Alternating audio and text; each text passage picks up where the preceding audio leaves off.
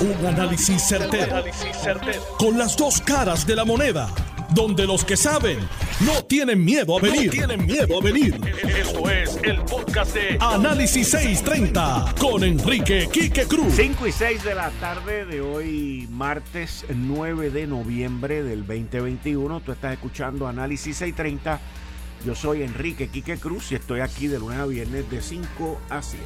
Ayer ustedes escucharon un sonido en un video donde se oyen unos coquis, luego se oye un disparo, se oye una discusión y todo eso fue grabado con unas cámaras desde una residencia cercana al edificio donde ocurrió el supuesto suicidio.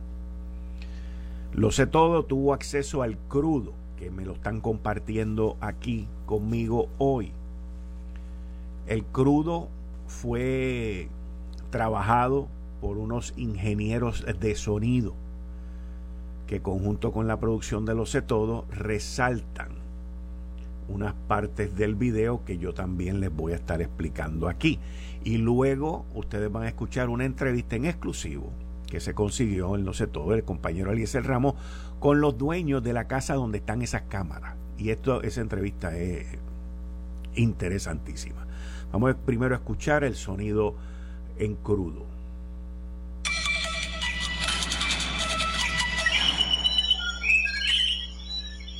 Ahí usted escucha sonido obtenido por las cámaras.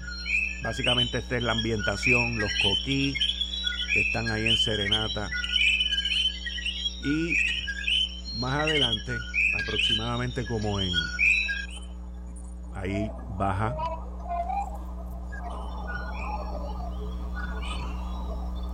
Y ahí se escucha adentro una discusión. Y dice, lo esperé.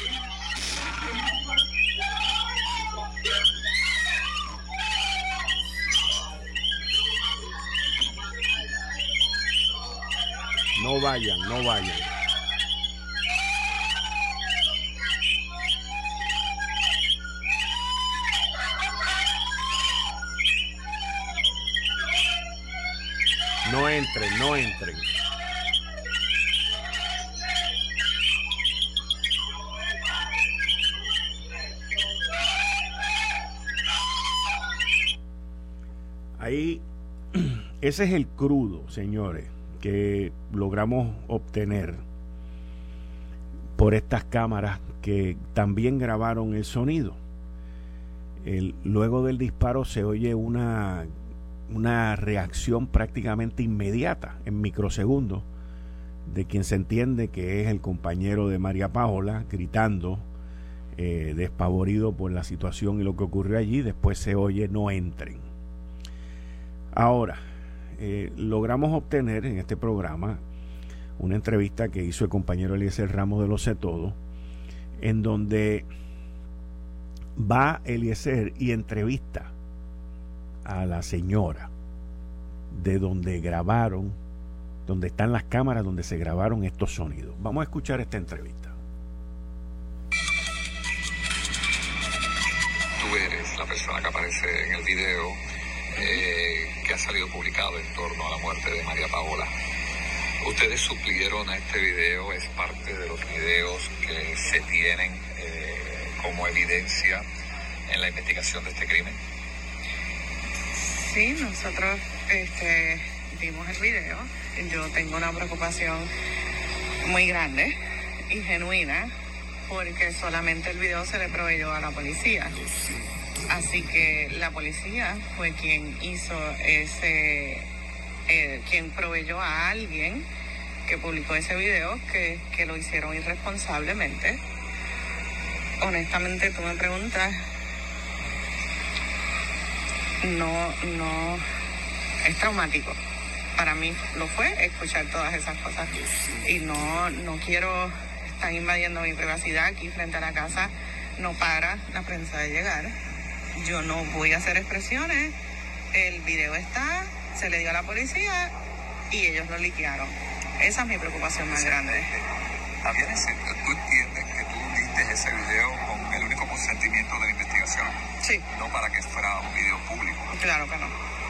Y así mismo se le hizo saber a ellos y se les pidió encarecidamente que ese video no se no estuviese en ningún sitio. Mi, mi, lo único que te puedo decir es que tengo un, no voy a hacer statements sobre lo que pasó. Mi statement es que eso no debió salir, no quiero, o sea, están invadiendo mi privacidad, no quiero más gente. Cuando viste ese video público, me imagino que eso te, te creó un problema. Claro, tú no estuvieras aquí si el video no estuviera público. Y no quiero que siga llegando gente a la casa, o sea, no para de pasar gente por la casa. ¿Consideras que solamente con el audio bastaba?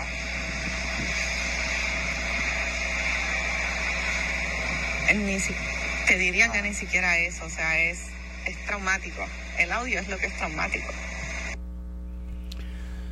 Ahí ustedes escucharon una entrevista con los dueños de las cámaras, la dueña de las cámaras, eh, que le dieron al compañero Eliezer Ramos en, el programa Lo sé todo. La señora muy correctamente levanta una bandera roja, porque ella dice, y, lo dice seriamente, que a quien único ella le había entregado eso, y a quien único le entregaron eso fue a la policía, y eso anda por todos lados por ahí, tanto el video como el sonido. Hoy, más tarde durante el día, el Departamento de Justicia emitió un comunicado que nosotros tuvimos acceso a él y que lee así. El titular del comunicado lee sin pausa la investigación de justicia sobre la muerte de María Paola Hernández Agosto. La jefa de los fiscales interina del Departamento de Justicia, Jessica Correa González, informó que los fiscales a cargo de la investigación sobre la muerte de María Paola Hernández Agosto se encuentran entrevistando testigos, y proveyendo al Instituto de Ciencias Forenses toda la evidencia adicional requerida para que pueda completar su análisis y determinar la causa del fallecimiento. Y cito, hubo una reunión inicial con los patólogos del Instituto de Ciencias Forenses a quienes le hemos estado proveyendo evidencia adicional para complementar el análisis pericial. Como de ordinario, la Fiscalía continúa trabajando en la investigación con el apoyo de la policía y ha estado en contacto directo con el personal del Instituto de Ciencias Forenses. Este tipo de casos exige una, un trabajo arduo que toma su tiempo, informó la fiscal, la jefa de fiscales interina, Correa González, al rechazar publicaciones que apuntan a que los componentes investigativos no se han reunido. Correa González hace otra cita que dice así, los fiscales asignados a la investigación han estado trabajando todos los días en el caso de María Paola.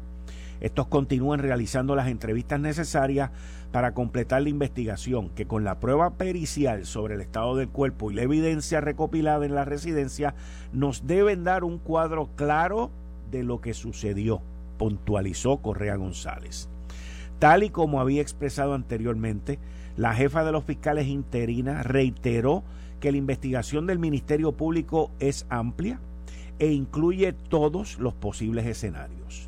Y cito, el pueblo puede confiar en que estamos haciendo el trabajo que requiere este caso de una manera diligente y responsable se asignaron dos fiscales, uno de ellos de la Unidad Especializada de Violencia Doméstica, Delitos Sexuales y Maltrato de Menores del Departamento de Justicia para asegurar que cubran todos los ángulos. Vamos a tomar una determinación basada en evidencia. Nuestro objetivo es descubrir la verdad y hacer justicia, destacó Correa González. María Paola Hernández Agosto falleció de una herida de bala el pasado 29 de octubre. Su esposo José Bobonis informó que fue un suicidio. Miren, aquí hay una enorme cantidad de cuestionamientos sobre principalmente el manejo de la escena y lo que se encontró allí. Esperemos a que Fiscalía Estatal, el nuevo Departamento de Justicia, termine su investigación y le deje saber en conjunto con el negociado de ciencia forense cuál es la determinación de ellos sobre la causa de la muerte de María Paola Hernández. En el interín, como ustedes han podido ver y han podido escuchar, por los videos y los suministros y los, los videos y los sonidos suministrados por los amigos de Lo Sé Todo, que esta información continúa fluyendo, continúa en desarrollo y hay mucha información que se ha filtrado a las redes, los medios y por todos lados. Ayer lunes escuchaba yo a uno de los miembros de la Policía de Puerto Rico pidiéndole a la ciudadanía que coopere luego de la masacre que hubo durante el fin pasado fin de semana en Loíza que estos allí murieron tres hirieron a varios y la gente se ha negado a cooperar. Y este miembro de la policía estaba pidiendo que cooperaran y que la, ciudadanía cooperara. Pero la policía, y no, no estoy generalizando, pero alguna parte en el aparato investigativo, ya sea en las distintas áreas que han estado envueltos en este caso de María, de María Paola Hernández Agosto, pues desde un principio se le fue un poquito la mano en términos de la información que hay allá afuera. Pero vuelvo y repito, hay serios, serios cuestionamientos sobre el manejo, la protección, el cuido, la pureza de la escena. Esperemos que con este comunicado la jefa de Fiscalía Interina, los fiscales interinas Jessica Correa González, pueda también llegar a sus propias conclusiones de la pureza de, ese, de esa habitación, de ese cuarto. Así que esperemos por el Departamento de Justicia, por el nuevo Departamento de Justicia, que nos diga qué fue lo que ocurrió esa noche. Continuando con los temas, hay un...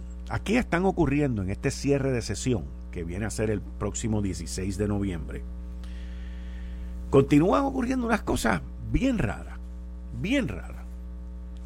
Una reforma laboral que premia la no labor. Ahora vienen con una reforma a la ley orgánica de la Universidad de Puerto Rico enmendar la ley orgánica de 1966 de la Universidad de Puerto Rico,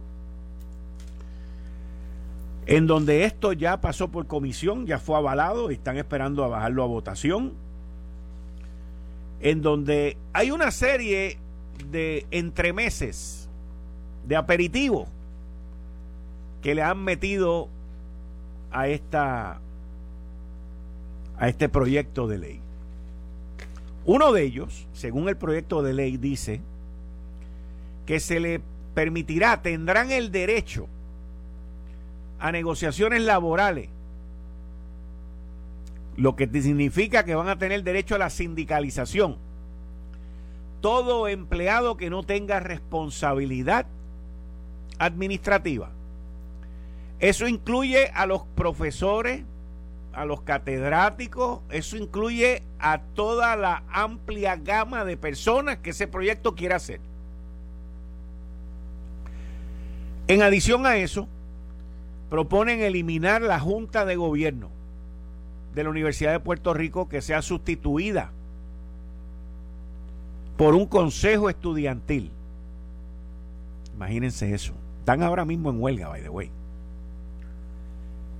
Y como eso, tienen una serie de derechos, porque ahora todo se trata de derechos. Plan de retiro, restablecerlo como era antes. Plan médico, con todos los gastos pagos, no importa la quiebra que está viviendo la Universidad de Puerto Rico. En fin, es algo que provocó que el presidente de la Junta de Supervisión Fiscal, David Skill, escribiera una carta a los presidentes de la Cámara y del Senado, dejándole saber que ese proyecto de ley 172 no cumple con el plan fiscal, lo cual significa que si ese proyecto se aprueba, que estoy seguro que lo van a aprobar, el Senado Popular lo va a aprobar y la Cámara Popular lo va a aprobar. Tatito Hernández se reunió con un grupo de estudiantes esta semana. Así que entonces quedará ante el escritorio del gobernador Pedro Pierluisi, el cual yo entiendo que no creo que lo vaya a firmar, pero si lo firma, la Junta de Supervisión Fiscal lo va a llevar ante la jueza Laura Taylor Swain y lo va a vetar. De eso no tengo duda, porque la carta del 25 de agosto del presidente de la Junta de Supervisión Fiscal dirigida a los presidentes legislativos, básicamente una carta de cinco páginas que les reseña todo lo que yo les acabo de mencionar a ustedes y mucho más, mucho más. Dentro de este aborigen y de esta situación, yo entiendo que la Junta de Gobierno de la Universidad de Puerto Rico está completamente inoperante, pero completamente inoperante. La administración está completamente inoperante. Es una situación que mucha gente ha ignorado, no le han prestado atención a lo que está ocurriendo allí. El problema se va a ir poniendo peor. La situación en la Universidad de Puerto Rico van a continuar perdiendo estudiantes y va a continuar el deterioro de lo que en una época fue el principal centro educativo de Puerto Rico. Yo mañana, en el periódico El Nuevo Día, en la columna que publican todos los miércoles con mi autoría, pues estaré hablando un poquito más amplio sobre ese tema. Pero la situación en todo esto es que muchas personas han, han decidido ignorar la huelga, ignorar todo lo que está pasando en la Universidad de Puerto Rico como si no estuviera pasando, pues porque no estamos dando clases presenciales, aquí no hay ningún problema, está todo tranquilo, lo que te demuestra lo inoperante que está la Junta de Gobierno. Claramente aquí están buscando una confrontación lo cual no es la solución tampoco. Confrontaciones no llevan a soluciones. Eso lo vimos en el cuatrenio de Luis Fortuño y anteriormente a ese cuatrenio la confrontación en la Universidad de Puerto Rico no es el método de resolver esta situación. Ahora eso sí, esta gente llevan en huelga o en paro, como le quieran llamar y es tiempo ya de que se ponga la regla de que aquí si no hay trabajo nadie cobra. Aquí mientras todo el mundo siga haciendo lo que le da la gana y recibiendo sus depósitos directos el 15 y los 30, pues aquí nadie va a tener interés en hacer nada. La mayoría de los estudiantes de la Universidad de Puerto Rico quieren estudiar. Hay una minoría que siempre son los mismos 1800, 1900, 2100 que son los que convocan las asambleas, los que cierran y los que hacen todo este tipo de situaciones. Pero no podemos seguir así. Si ellos quieren cerrar la universidad y no permiten que, que se den las clases, pues miren, tampoco se le puede pagar a la gente por no trabajar. Cuando hay paros y hay huelga, no se paga. Esa es ley de laboral. Si no, pregúntele a los sindicatos que están promocionando ese proyecto de ley del 172. Para eso es que las uniones tienen unos fondos y tienen una serie de cuotas que cobran para después hacer un suplementario para aquellos que se quedan sin cobrar. Así que, ¿qué va a hacer la Junta de Gobierno? El gobernador Pierluisi tiene que entender claramente que esto no se va a ir. Esto no se va a ir. Esto apenas comienza. Así que vamos a ver cómo esto sigue. Eh, estás escuchando el podcast de Noti1. Análisis 630 con Enrique Quique Cruz. 5 y 33 de la tarde de hoy, martes 9 de noviembre del 2021. Tú estás escuchando Análisis 630. Yo soy Enrique Quique Cruz y estoy aquí de lunes a viernes de 5 a 7. Miren, en línea telefónica tengo al licenciado John Mott. Está conmigo todos los martes y todos los días que él siempre puede cooperar con nosotros y estar aquí. Y hoy ocurrió algo interesantísimo en el Tribunal Supremo de los Estados Unidos con el caso de Baello y el Social Security Supplemental Income, que los jueces se mataron allí hablando y argumentando. Buenas tardes, licenciado. Bienvenido de nuevo a Análisis 630. Bien, ¿y tú? Pues aquí ya como que después de escuchar el argumento y leer dos veces el transcript, pues ya estoy un poquito mejor. ¿Sobre Baello? Sobre Baello. Porque hoy en el Tribunal Federal de Promesa eran las personas, eh, personas individuales que querían ir allí a hablar, fueron.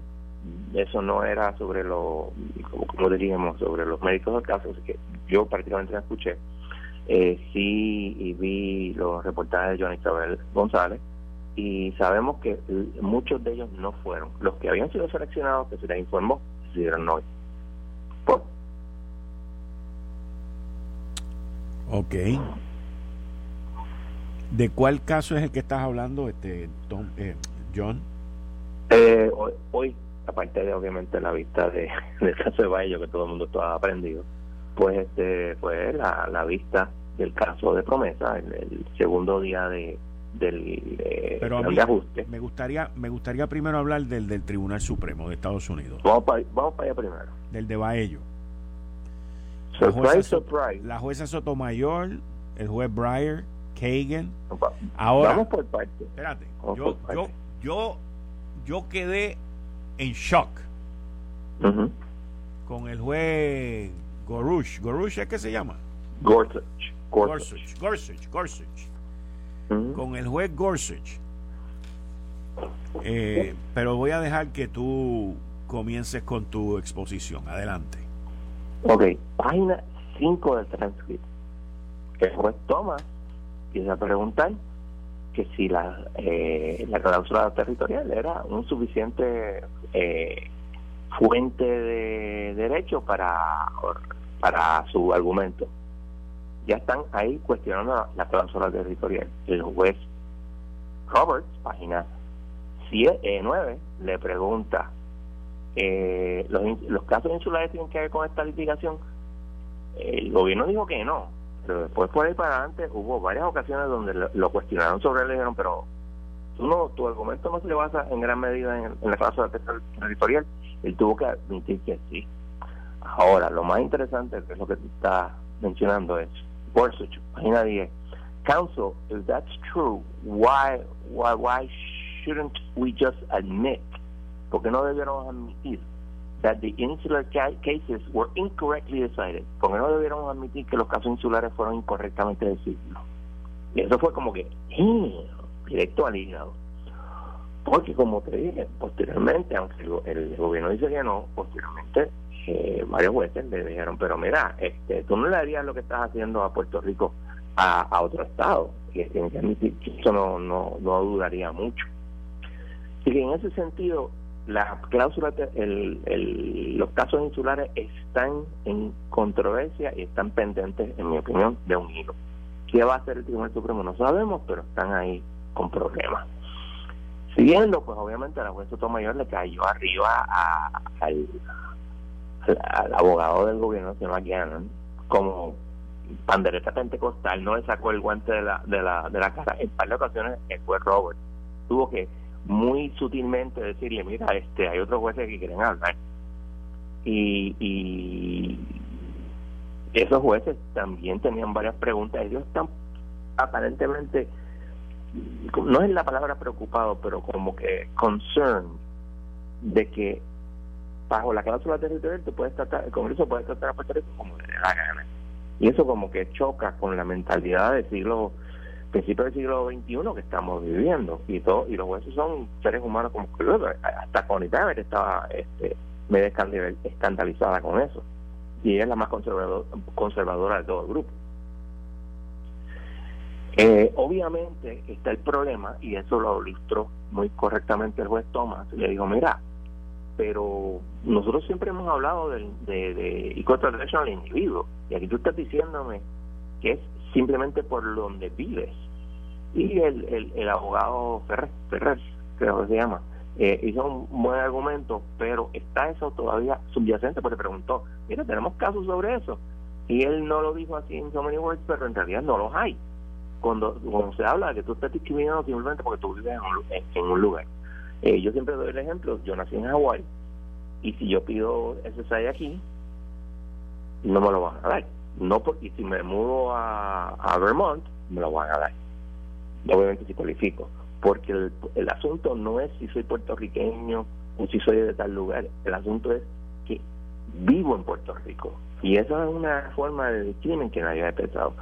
Mayor creo que con mucha razón también está hablando, mira, que los puertorriqueños tienen, son una minoría con un poder político inexistente, que es la racional de algunos de los casos de los, homosexuales. Si mal no recuerdo el caso de Colorado, que ahora el nombre se me escapa, donde el, el Kennedy usó eso como un racional para este fallar a favor de los grupos homosexuales que estaban cuestionando una ley que los este, afectaba.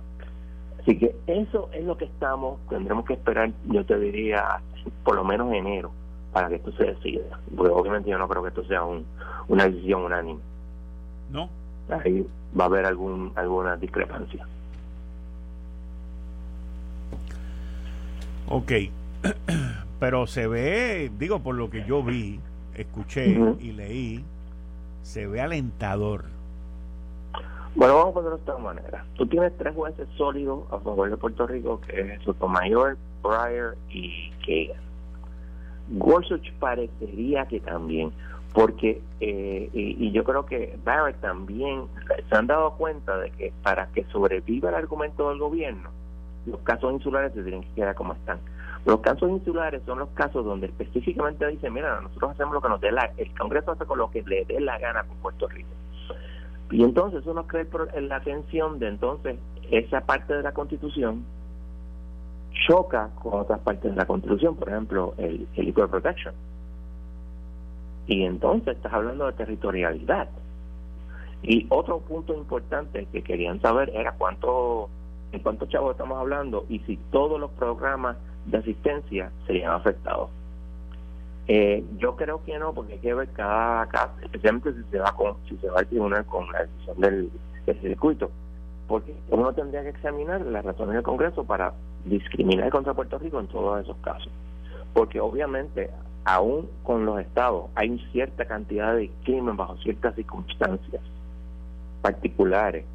Tiene que haber como eh, el, el, admitió que tiene que ser no solamente este, la diferencia de que uno es, estado de retorno, sino que tiene que haber algo más. Okay. Y, como dije, ha habido ocasiones donde ha habido discrimen contra, contra un estado contra el otro por razones particulares a la ley que estamos hablando. Así que estamos ahí. Yo a mí no me gusta decir que es este alentador, pero pero no está mal. No está. Yo te diría que fue bastante bien para para para ellos. Okay. La vista del plan de ajuste. Ayer pues fueron los honorarios, ayer mismo hablamos. Hoy era, la, eh, la juez le dio oportunidad a 25 personas. Eh, ella dio una orden, mire, todo el que quiera hablar, por favor, este, tienen hasta tal fecha, aquí está el website, pidan turno y yo escogeré las personas que vayan. Ella cogió 25 personas y creo que a mi casa ofrecieron. Entre ellos. Ella cerró a la 1.52 a la 1.52 porque la gente no, no fue. Entre ellos hubo un grupo de maestros, ¿verdad? Eh, no sabía decirte, como te dije, yo no estaba pendiente de, la, ah, de, la, de esto porque no es sustantivo. Ella lo hizo en el caso de Cofina, en el caso de Cofina fue todo el mundo que, dijo que iba a ir eh, y fue todo el día. Este, aquí fue mucha menos gente, pero ella los escucha con sonrisas, hace comentarios, pero más nada. Ella solamente brega con la parte ilegal. Y, interesante que lo que pude ver de los de los reportajes, hay mucha insatisfacción, pero no tanto con el plan de ajuste, sino como, por ejemplo, hay gente protestando por lo de Luma. Yo lo entiendo, pero ¿qué tiene que ver Luma con el plan de ajuste? Nada. Es como una molestia general generalizada en Puerto Rico, todos lo vemos, con cómo están las cosas en Puerto Rico, que en 99% del tiempo tiene que ver con el gobierno. Yo diría que, que la insatisfacción es de la manera que se han movido las cosas. Ok. ¿Qué podemos esperar, volviendo al caso de Baello y del SSI, qué podemos esperar en términos procesales? Eh, una decisión, eh, que esto ya se defina? Bueno, eh, usualmente se baja por opinión. Hay un juez que es la opinión del tribunal, puede haber concurrentes y disidentes, eh, y la opinión del tribunal es la que cuenta. Usualmente tienes este, por lo menos cinco jueces. Lo otro que podría pasar es un percuriam donde se decida este, eh, sin que un juez ponga la firma al, a la opinión, pero el mismo procedimiento. Otra cosa que podría pasar sería que esto sea una decisión eh, para no para publicarse, que no es lo usual, eso es bien raro, y se decida así, eh, aquí ha habido oral argument, ha habido full, que no pasó en Califano ni pasó en Harris Rosario, que es bien importante. es otra cosa importante. Le preguntaron a, a, ellos, mira, este, tenemos que revocar eh, Harris y tenemos que revocar Califano. Obviamente el abogado no quería decir que sí, porque eso nunca ayuda. Eventualmente tuvo que admitir que sí, pero pues, este, eh, puede ser una decisión limitada al SSI. De ahí entonces tendrías que ir a, cada programa particular, que fue lo que pasó en el caso de, del primer circuito. O podría ser una generalizada diciendo, mira, eh, no se puede discriminar, eh, ese, eh, de ordinario no se puede discriminar contra Puerto Rico, simplemente porque los, Puerto Rico no es Estado.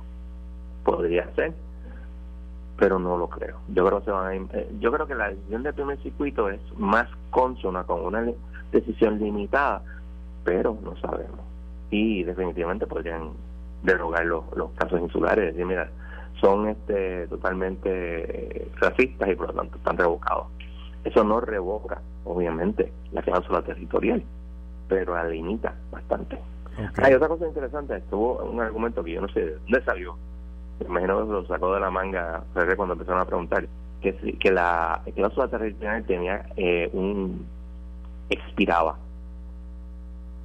Y, y se dijo a sí mismo. Eh, obviamente la cláusula territorial, me imagino que lo que quería decir Ferrer era que mira, la cláusula territorial se hizo para darle estructura a los territorios en lo que eran estados. Pero todo eso paró con, con los casos insulares específicamente sobre los territorios adquiridos de España. Y, y ahí donde entra el racismo y todo lo demás. Y podría haber tal vez una, una distinción, vamos a decir, salvando los casos, eh, eh, eh, la doctrina de, de la cláusula territorial, pero no de los casos insulares. Ok. Así que hay, hay varias cosas que podrían pasar. Con suerte, pues, dicen no se puede discriminar contra Puerto Rico.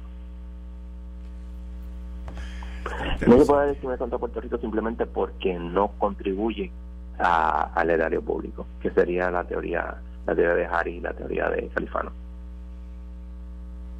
Eso, en el mundo que estamos viviendo hoy, donde se trata de derrumbar todas las barreras discriminatorias. Y muchas de ellas se han derrumbado. Sí. Eh, el, el que la Corte mantenga esa postura de los casos insulares, por lo menos lo que se vio hoy en los argumentos por parte de los mismos jueces del Tribunal Supremo de Estados Unidos, es que pues parece que es tiempo de, de cambiar las cosas. Yo estoy de acuerdo contigo. Hay otra cosa interesante, este, en un momento determinado, eh, Barrett le pregunta a Ferrer, mira, este, esto quiere decir, o sea, para, ti, para tu ganar no quiere decir que, querría decir que todas las leyes federales aplicarían a Puerto Rico. La premisa inespeculada de eso, obviamente, son los impuestos federales. Y eso es como que, ok, tú te imaginas que el, el, el Tribunal Supremo diga a Puerto Rico aplican todas las leyes federales, incluyendo el IRS.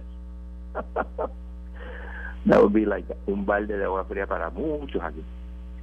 Bueno, yo, yo te digo honestamente, eh, yo no tengo problema con, con pagar impuesto federal. Y aquí, según la, la estadística que hemos visto, más del 60% de la población no va a pagar impuesto federal. Correcto, estoy totalmente de acuerdo contigo. Así que. Este, pero aquí, yo siempre digo que la razón que aquí todavía hay oposición a la estabilidad es por los remanentes y no son necesariamente foráneos. Hay muchos intereses locales que no quieren pagar impuestos federales y se agarran de eso para evitar la estabilidad. Si eso pasara, pues como que, ups. Y para los que dicen, no, eso no se puede hacer porque entonces no, no votamos por el presidente, a Hawái, lo pusieron a, a pagar impuestos federales en 1927 y Alaska en 1949, mucho antes de que ninguno de fuera Estado. y eso es factible. Licenciado, mañana hay más procesos de plan de ajuste. Mañana es que empieza la, eh, ¿cómo se dice? El, la presentación de evidencia la juez lo que para ahorrar tiempo dijo ok el testimonio directo del testigo va a ser las declaraciones que ustedes presenten las declaraciones están presentadas por ejemplo ya les empieza mañana eh, y creo que el señor Hine tiene 20 minutos para contrainterrogar de hecho si miras la la agenda de mañana básicamente es el licenciado Hine el que va a, a, a contrainterrogar a todo el mundo porque había que decir mira yo quiero contrainterrogar a tal testigo, tal testigo. Y no hubo, eh, pues son de Jaime, otras personas diciendo yo voy a contrainterrogar. So, está interesante esa parte. Hubo gente que fue citada hoy eh, a deponer en promesa y no se presentó? Es una pregunta que me están haciendo, pero tú me contestaste eso ahorita, ¿verdad? Que hubo gente que no se presentó, pero, tú no tienes, pero tú no tienes el detalle de quiénes fueron los que no fueron. No, y no recuerdo que se haya dicho. La juez decidió, estas son las personas, y se aparecieron varias, pero eh, creo yo que la mayor parte no apareció. Licenciado, muchas gracias. Volvemos a hablar mañana entonces. Sí, no hay problema. Excelente. Muchas gracias.